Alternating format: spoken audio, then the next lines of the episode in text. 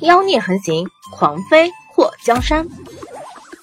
作者：夜舞倾城，演播：醉黄林。师傅，有人在府外扔下两个罐子，上面贴着贺礼。丰都城好死不死的，在最关键的时候，在房门外出声。墨迹就觉得腰椎处一麻，眼前闪过一片白光，然后华丽丽的祸水软成了一滩水，躺在床上一动也不想动，真不消停。墨界低下头亲了他一口，坐起身后扯过被子把他盖住。我去瞧瞧。看到墨界坐在床边穿衣服，祸水侧过身看着他那结实宽阔的后背。我和你一起去。墨界穿好衣服，回头看到祸水长发像瀑布一般的披散在身体上，纯黑色的发丝和雪白的肌肤交相辉映，美得让他口干舌燥。你歇着吧，叔知道你累了。墨界嘴角勾起，看到祸水脸颊通红，他伸手。在他脸上摸了一下，等我。祸水点了点头，不是他故意装柔弱，实在是他的身子现在太酸疼，让他动一下就觉得骨头都要散架了。看着墨界走出房间，祸水长呼了一口气，躺在枕头上。想到丰都城刚刚在门外的话，他眼眸一眯。墨界把长发随意的用一条发带束住，出了房间。看到丰都城早就没了踪影，估计是怕打搅了他的好事，被他收拾。算那小子聪明，害得他仓促的结束了自己的第一次，被他逮住，饶不了丰都城的小子。墨界到了晋王府大厅的时候，邪医走到他的面前：“王爷，罐子在哪里？”墨界坐在椅子上，刚刚奋战了半天，说实话，还真的有点疲乏。洞房也是个体力活啊，师傅，那罐子。乐朝风欲言又止，墨界伸出手指住乐朝风的话：“抬上来。”在玄武和战天涯一步步紧跟下，纪王府的侍卫从外面抬进来两个很大的罐子，罐口被东西封着，里面隐隐有撞击的声音。墨迹和纪王府的所有人都看着放在地上的那两个罐子，墨迹眼眸暗了一下，脸上浮现出一抹嘲讽的笑容。师傅，里面不知道是什么。乐朝风谨慎的抽出了宝剑。阿弥陀佛，让小僧看一看就知道了。玄武走到罐子前，还没等伸出手打开罐盖子，就感觉白光一闪。乐朝风已经抢先一步，用宝剑把封住罐口的大盖子给削了下去。战天涯和丰都城已经到了罐子旁边，全都拔出宝剑对着罐子。看到四个徒弟都如临大敌的模样，墨界嘴角动了一下：“你们都先躲开。”王爷，邪医看到墨界站起身走到罐子前，警觉地跟在他身边。墨界看到罐子口打开的时候，那两个罐子里晃动的更厉害。他一步步到了那两个大罐子前，让本王瞧瞧，这里面是什么？劈开！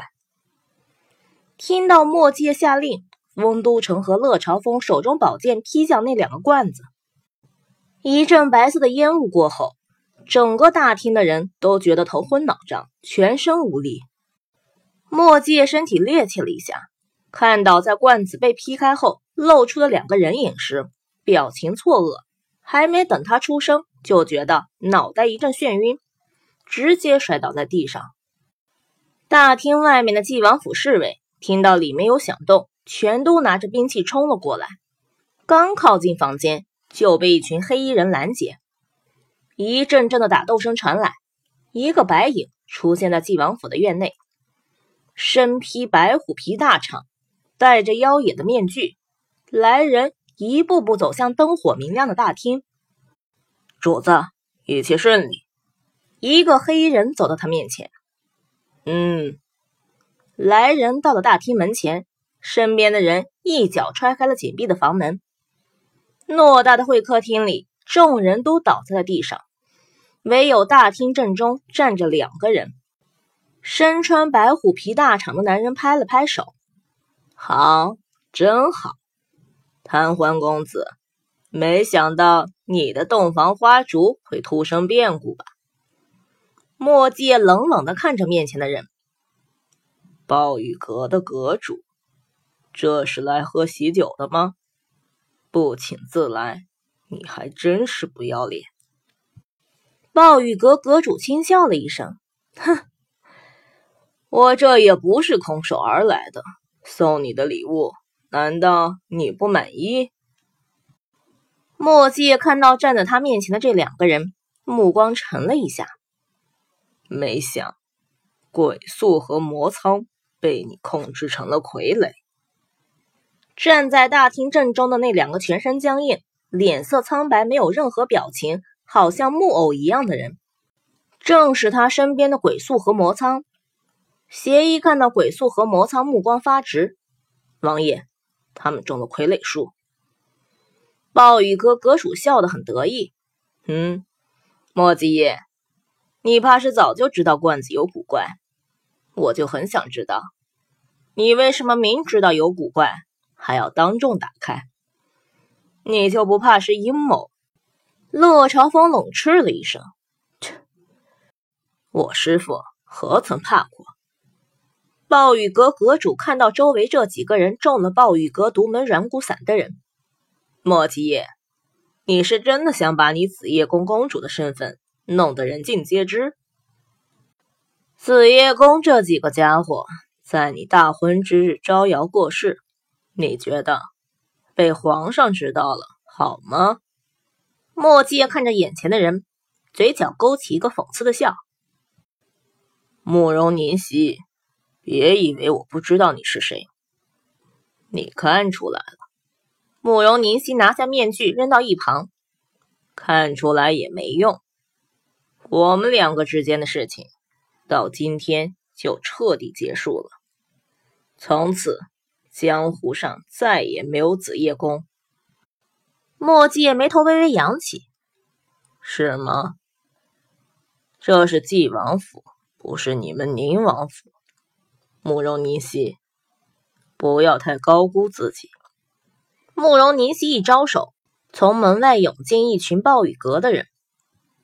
高估不高估，你看看就知道了。墨迹叶，今天。就是你的死期，杀了他！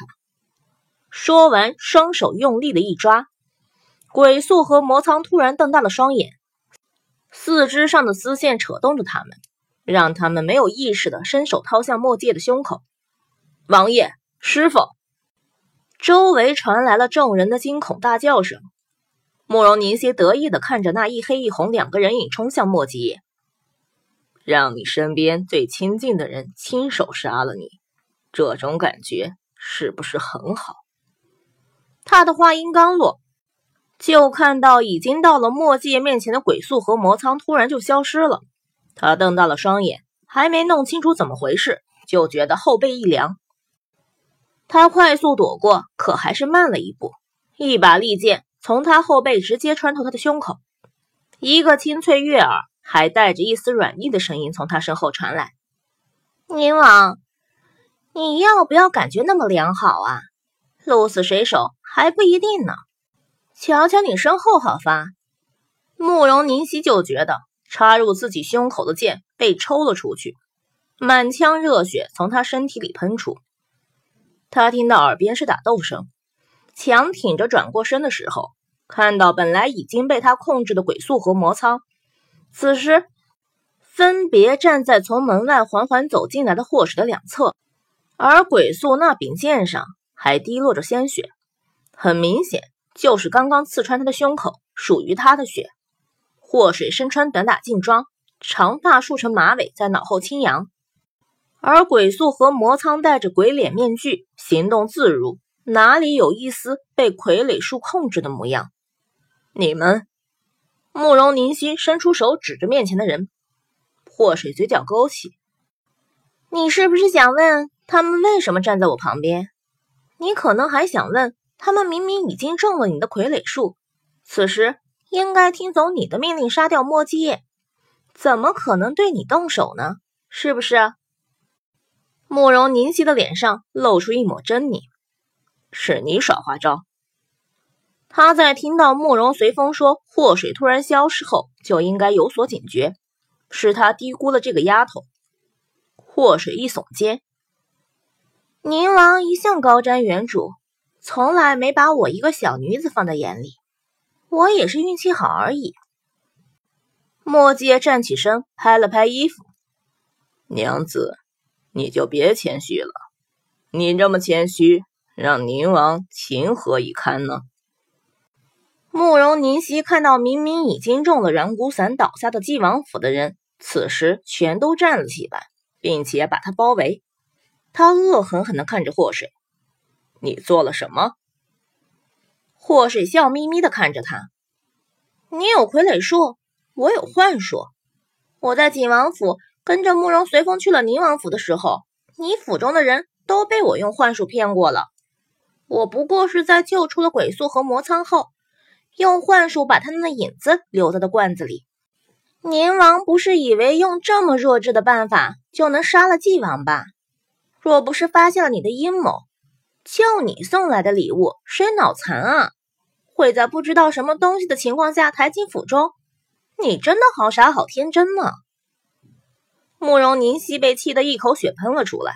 他发现暴雨阁的人此时都被纪王府的人包围住。莫吉，你好阴！